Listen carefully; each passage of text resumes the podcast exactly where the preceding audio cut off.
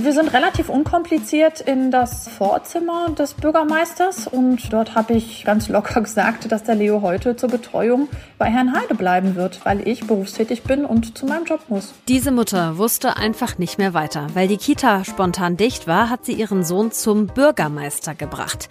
An den Kindertagesstätten in NRW herrscht Personalnot. Das hat auch die Landesregierung auf dem Schirm. Mehr dazu hört ihr in diesem Aufwacher. Ich bin Wiebke Dumpe.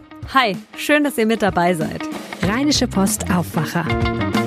News aus NRW und dem Rest der Welt. Und wir schauen in dieser Folge aufs Online-Shoppen. Viele kaufen bestimmt gerade auch noch die letzten Weihnachtsgeschenke schnell im Netz ein. Und warum ihr euch dabei nicht unbedingt auf die Rezension von anderen verlassen solltet und wie ihr Fake-Bewertungen erkennt. Das klären wir später im Podcast. Los geht es jetzt mit den Meldungen aus der Landeshauptstadt und die kommen wie immer von Antenne Düsseldorf. Danke, Wiebke. Das sind die Meldungen aus Düsseldorf. Schon ab 9 Uhr wird heute im Plenarsaal des Düsseldorfer Rathauses um hohe Summen gestritten. Am späten Nachmittag stimmt der Stadtrat über den Haushalt für das kommende Jahr ab. Der umfasst insgesamt 3,4 Milliarden Euro. Dennis Grollmann berichtet für Antenne Düsseldorf von der heutigen Ratssitzung. Sinkende Einnahmen und steigende Ausgaben sorgen dafür, dass neue Kredite aufgenommen werden müssen und das Ersparte fast vollständig aufgebraucht wird. Denn auch die Stadt muss sparen, weil beispielsweise die Energiekosten stärker steigen, als es im letzten Jahr abzusehen war. Die Debatten im Stadtrat heute werden geprägt von den Themen Klima, Wohnen, Soziales und Sicherheit. Schwarz-Grün sieht im Haushaltsentwurf die richtigen Schwerpunkte. SPD und FDP sehen vor allem Versäumnisse und wollen mit ihren Anträgen andere Akzente setzen. Nach dem Aus der marokkanischen Mannschaft bei der Fußball-WM in Katar ist es am späten Abend rund um die Ellerstraße ruhig geblieben. Die Polizei war mit Einsatzkräften vor Ort, um eventuelle Feierlichkeiten zu begleiten. Die Marokkaner zeigten sich am Ende enttäuscht, aber dennoch stolz. Marc Pesch hat die Einzelheiten. Im Maghreb-Viertel rund um den Hauptbahnhof war die Anspannung gestern Abend spürbar. Überall, wo ein Fernseher lief, schauten die Menschen mit arabischer Herkunft die Halbfinalpartie zwischen Frankreich und Marokko. Trotz seiner guten Leistung scheiterten die Nordafrikaner am Ende mit Pech. Wohl auch aufgrund der eiskalten Temperaturen um minus drei Grad zog es nach dem Spiel nur wenige Menschen noch auf die Straßen. Die DEG hat am Abend den zweiten Sieg in Folge feiern können. Gegen den Tabellenletzten Bietigheim gab es einen ungefährdeten 4 zu 1 Erfolg. Die DEG-Tore schossen Eham, Fischbuch, Svensson und McRae. Verteidiger Bernhard Ebner sprach von einer ausgewogenen Leistung seines Teams. Gut, die haben gut Einzelspieler, die können immer irgendwie gefährlich auftauchen. Die spielen, stretchen einen, muss man ein ganzes Spiel aufpassen, ähm, dass man keinen Konter fängt. Im Großen und Ganzen haben wir eine gute Balance zwischen Offensive und Defensive gehabt. Das Spiel konnte erst mit einer Stunde Verspätung beginnen, weil die Gäste im Stau standen. Morgen geht es für die DEG mit dem Derby in Köln weiter. Düsseldorferinnen und Düsseldorfer, die in Pflegeberufen arbeiten, sind besonderen Belastungen ausgesetzt. Das bestätigt jetzt auch eine Analyse der Krankenkasse AOK in unserer Stadt. Demnach waren die Beschäftigten in der Pflegebranche im vergangenen Jahr so häufig arbeitsunfähig wie noch nie. Konkret heißt das, dass 2021 an jedem Tag durchschnittlich 7,72 Prozent der Beschäftigten krankgeschrieben waren. Von der Krankenkasse heißt es, dass die Beschäftigten in der Pflege zudem überdurchschnittlich hohen psychischen und physischen Belastungen ausgesetzt seien. Das zeigt sich auch an der Zahl psychischer Erkrankungen. Hier sind die Fallzahlen seit 2006 um 70 Prozent gestiegen. Und das waren die Nachrichten aus Düsseldorf. Weitere News gibt es immer um halb bei uns im Radio und auf antennedüsseldorf.de slash Nachrichten. Mein Name ist Olga Thomashoff. Danke nach Düsseldorf. Wenn ihr Kinder habt und arbeiten geht, dann ist die Kita vermutlich eine Sache, auf die ihr euch zu 100 Prozent verlassen wollt. In diesem Winter ist das ja leider keine ganz so sichere Bank, denn viele Mitarbeitende sind krank und es fehlt ja auch schon seit Jahren an Personal in vielen Kindertagesstätten. Aber was macht ihr, wenn die Kita von heute auf morgen plötzlich zu hat und ihr aber dringend zur Arbeit müsst? Larissa Teuchner aus Orsoy in Rheinberg hat am Dienstag keinen anderen Ausweg mehr gesehen und sie hat ihren Sohn dann einfach ins Rathaus gebracht, zum Bürgermeister. Wie es dazu kam, das erklärt sie uns persönlich. Hallo, Frau Teuchner. Hallo. Die Stadt ist Trägerin des Kindergartens, in den ihr Sohn normalerweise geht. Deshalb ist der Bürgermeister da ja eigentlich auch der richtige Ansprechpartner. Aber der Weg, den Sie da gewählt haben, ist ja doch, sagen wir mal, nicht ganz so typisch. Wie sind Sie darauf gekommen, Ihren Sohn einzupacken und dann ins Rathaus zu bringen? Ja, tatsächlich ist das richtig. Genau so habe ich das gemacht und schlussendlich auch so gedacht, dass äh, der Bürgermeister Herr Heide auf meinen Sohn aufpasst. Die Betreuungssituation im städtischen Kindergarten ist äh, schwierig aufgrund von Personalmangel und äh, einem hohen Krankenstand, was sicherlich der Jahreszeit, aber auch den Druck auf das Personal einfach begründet ist. Care-Arbeit ist einfach ein Thema in der Gesellschaft, was nicht gesehen wird. Und das betrifft natürlich eben auch solche sozialen Berufsfelder. Der Druck ist groß, die Verantwortung ist hoch ähm, und leider ist die Sichtbarkeit schlecht. Und sind Sie dann einfach rein ins Rathaus? Also man bekommt ja eigentlich nicht so einfach direkt Zutritt zum Bürgermeister. Oder ist das in Rheinberg anders? Ähm, wir sind relativ unkompliziert in das äh, Vorzimmer des Bürgermeisters und äh, dort habe ich meinen Sohn und mich vorgestellt und äh, eben tatsächlich ganz locker gesagt, dass der Leo heute zur Betreuung äh, bei Herrn Heide bleiben wird, weil ich berufstätig bin und zu meinem Job muss. Und ich nehme mal an, da waren die Augen groß, oder? Ja, natürlich. Also die Vorzimmerdame, äh, die ich natürlich damit überfallen habe, ähm, ja, wusste gar nicht, was sie sagen sollte und war, ich glaube, auch tatsächlich schockiert und hatte mir auch gesagt, dass der Bürgermeister in einem Gespräch ist, aus dem sie ihn garantiert nicht äh, rausholen wird, damit ich mein Vorhaben äh, bzw. mein Anliegen vortragen kann. Aber Sie haben sich ja nicht abwimmeln lassen, ne? Ja, richtig, genau. Es kam zur Schützenhilfe noch ein weiterer Vater mit seiner Tochter hinzu. Äh, wir haben uns das äh, dann tatsächlich recht gemütlich gemacht in dem Vorzimmer. Die Kinder haben laut und fröhlich gespielt. Wir haben uns privat unterhalten äh, und haben gewartet und gesagt, nun ja, wir sind ja sowieso zu Hause und müssen auf die Kinder aufpassen. Dann haben wir auch die Zeit, ähm, auf den Bürgermeister zu warten. Der hat sich dann nach, der hat dann nach einer halben Stunde sein Gespräch unterbrochen und uns etwas Zeit zum Gespräch eingeräumt. Und was sagt der Bürgermeister zu der Situation? Man muss ja auch noch mal festhalten, Sie haben Montagnachmittag erfahren, dass die Kita am Dienstag nicht aufmachen wird, also schon sehr kurzfristig so insgesamt. Ja, es ist schwierig. Er sagt, als Träger seien ihm die Hände gebunden, man müsse sich ans Kiepe halten. Dort gibt es Vorgaben, der Personalschlüssel sei auf dem Papier äh, gedeckt. Es würde sogar auf dem Papier ähm, ja, mehr Fachkraftstunden geben, als es eigentlich von der Mindeststundenzahl, das betone ich gerne, es geht ja nur um eine Mindeststundenzahl, äh, vorgesehen ist. Ja, es sind einfach strukturelle Probleme, ähm, für den wir da alle stehen und äh, die Rahmenbedingungen für uns alle sind da mies. Ne? Da hat die Politik nicht unbedingt bewiesen, äh, dass sie mit Fachkenntnis und offenen Augen, was die sich entwickelnde Kinderbetreuung, Bedarfe der Familien angeht, äh, fundiert beschäftigt hat. Man stellt ja als Familie auch irgendwie Ansprüche an eine Kinderbetreuung, nehme ich mal an. Und da funktioniert bei uns in NRW aktuell vieles nicht gut.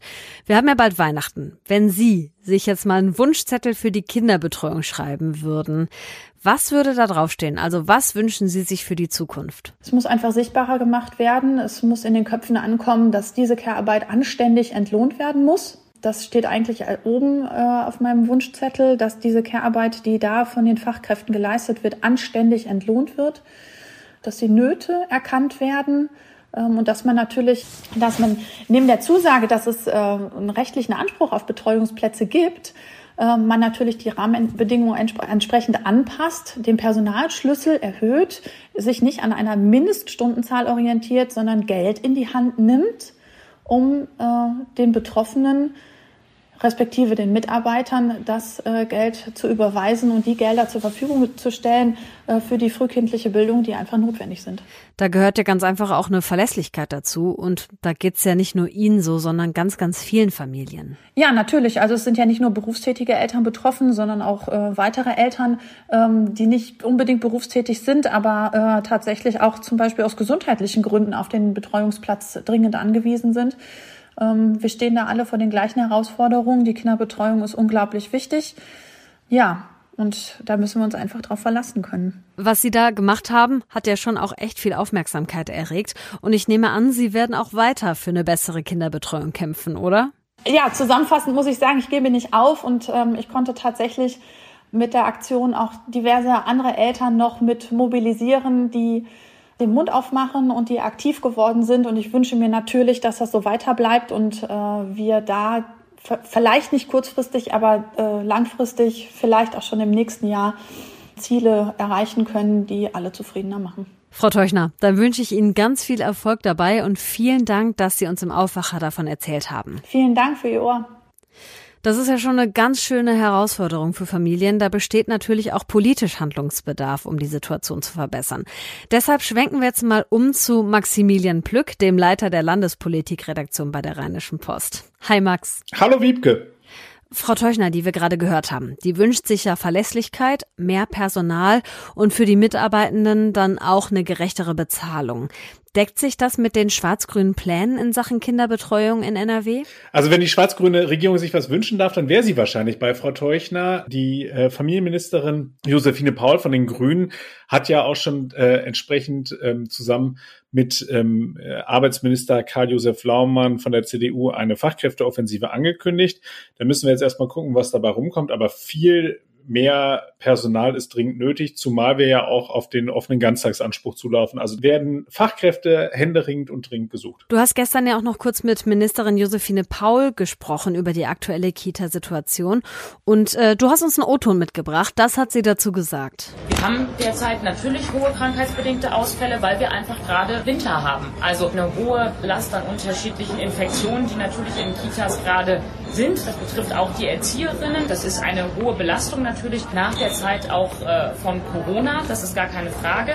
Wir haben das sehr genau im Blick, wie sich da die Situation derzeit entwickelt. Aber natürlich haben wir vor allem jetzt auch im Blick, die nächsten Schritte anzugehen, um auch möglichst bald erste Maßnahmen auf den Weg bringen zu können im Rahmen der Fachkräfte offensive Sozial- und Erziehungsberufe, weil Saison- und saisonal bedingte Krankheitsausfälle sind eine Sache, mhm. aber die treffen eben auch auf ein System, was natürlich vom Fachkräftemangel auch sehr stark in Anspruch genommen wird.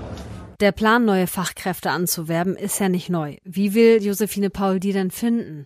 Also das erste, was Sie ja erstmal gemacht haben, Sie haben äh, dazu eine so, eine so eine Art Taskforce im Ministerium gegründet, die das jetzt halt eben ähm, äh, federführend betreuen soll. Und ansonsten geht es vor allem auch darum, dass man beispielsweise im Ausland guckt, dafür, dass man sich anschaut, wie geht man mit Teilzeitkräften um und so weiter. Ähm, aber äh, wenn wir uns den ersten Punkt mal näher anschauen, dann sehen wir, dass es da schon massive Probleme gibt. Also es gibt beispielsweise Träger, die sich äh, bitterlich beschwert haben. Es gab ein Beispiel von jemandem, der hat äh, versucht, spanische Kräfte hierher zu kriegen. Äh, und die sind dann wirklich an den Behörden gescheitert, weil es da auch teilweise Probleme bei der Anerkennung von ausländischen Abschlüssen gibt. Und äh, das kostet alles unnötig Zeit. Und ähm, da sagte mir allerdings auch die Vertreterin der, äh, der Anerkennungsstelle, also die sozusagen diese Abschlüsse auf ihre Gleichwertigkeit mit deutschen Abschlüssen prüft, dass vor allem in dem Kita-Bereich man ja natürlich ganz genau hinschaue, weil das eben so ein sensibler Bereich ist, weil wir dort halt eben natürlich unsere kleinsten, wertvollsten Geschöpfe da anderen Menschen äh, überantworten und dass man da dann halt eben auch ganz genau hinschauen müsse. So ein Thema wie Kinderbetreuung, das ist ja für viele total wichtig und das beeinflusst bestimmt auch einige Leute, Leute bei der nächsten Wahl. Und daran muss sich ja eigentlich jede Landesregierung messen lassen, oder? Definitiv. Also, weil das ist ja auch eines der, der originären Handlungsfelder von Landespolitik. Also so Kitas, Schulen und so weiter. Das ist ja wirklich landespolitisches äh, Hochreck und da äh, muss die ähm, schwarz-grüne Regierung auf jeden Fall liefern. Ähm, es ist natürlich schwierig. Es ist wirklich, du hast es gesagt, es ist, ist nicht nur dieser Bereich, sondern wir haben flächendeckend mittlerweile Fachkräfteengpässe, heißt es, glaube ich, in der Fachsprache. Vom Fachkräftemangel mag von den Verantwortlichen noch niemand reden. Wobei, wenn man jetzt derzeit mal so ein bisschen durch die Kitas dieser, äh, dieses schönen Landes fährt, dann wird man wahrscheinlich doch eher von Fachkräftemangel sprechen müssen, weil das ist wirklich frappierend. Auf jeden Fall ist das eines der zentralen politischen Felder, äh, die Schwarz-Grün angehen gehen muss. Maximilian Plück, danke dir für die Hintergrundinfos. Sehr gerne.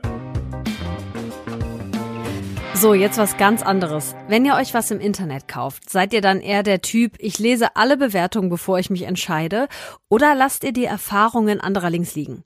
Ich persönlich lese die Bewertung schon und wenn sie zu überschwänglich positiv sind, dann muss ich schon sagen, dass ich ein bisschen zweifle, ob da wirklich alles so stimmt. Fakt ist nämlich, 61 Prozent der Menschen vertrauen laut dem Handelsverband Deutschland auf persönliche Empfehlungen von Freunden und der Familie, aber auch von Menschen, die eine Online-Bewertung ins Netz stellen. Der Haken daran, Einige davon sind gefälscht. Und dahinter steckt eine ganze kriminelle Industrie. Sprechen wir jetzt ein bisschen ausführlicher drüber mit RP-Reporter Martin Overstegen. Hallo Martin. Hallo. Wie wir entscheiden, ob wir ein Produkt kaufen, ist ja total subjektiv. Aber ich habe es ja gerade schon mal gesagt, viele vertrauen eben auch auf die Bewertungen von anderen.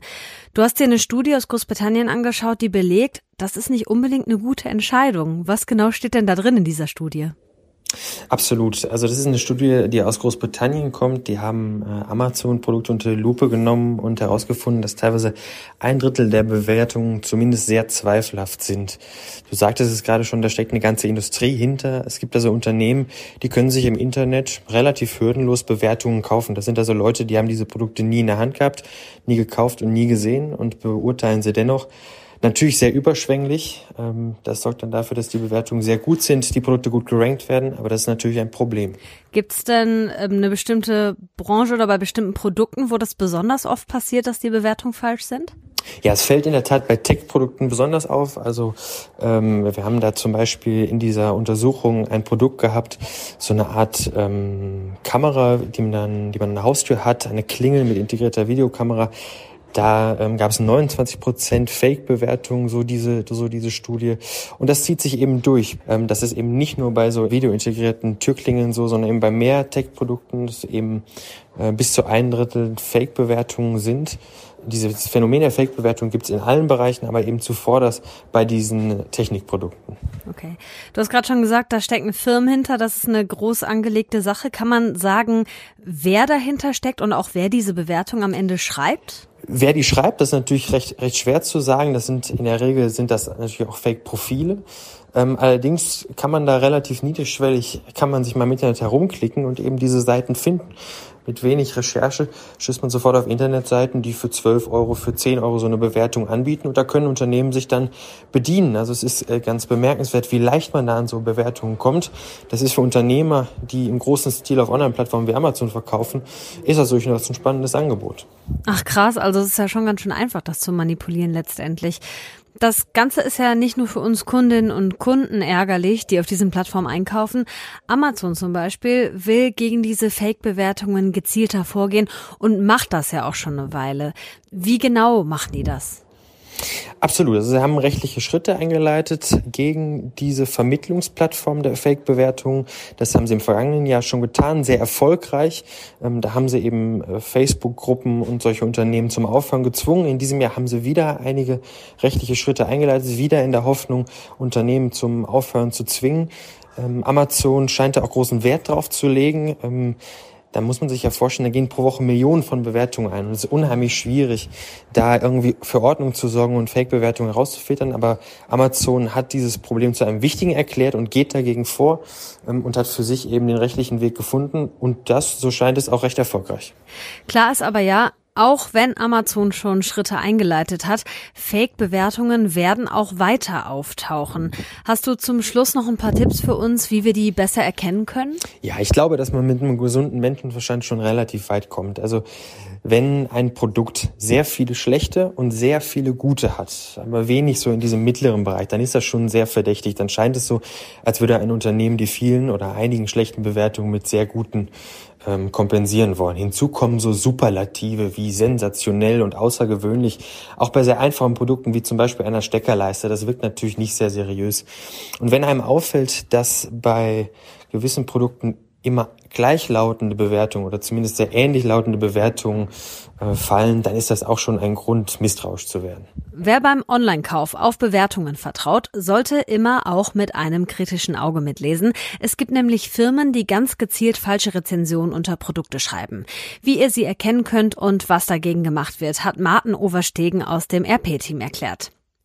Und das hier könnt ihr heute auch mal im Blick behalten. Im NRW-Landtag spricht der Familienausschuss heute über den Fall des achtjährigen Mädchens in Attendorn. Die Mutter hatte das Kind jahrelang im Haus versteckt und vorgegeben, sie sei im Ausland. In einem Bericht des Familienministeriums steht, dass der Kreis Olpe eine Projektgruppe eingesetzt hat, um die Abläufe im zuständigen Jugendamt zu analysieren. Das steht nämlich in der Kritik, weil es über mehrere Jahre lang Hinweisen auf das Mädchen nicht gründlich genug nachgegangen sein soll.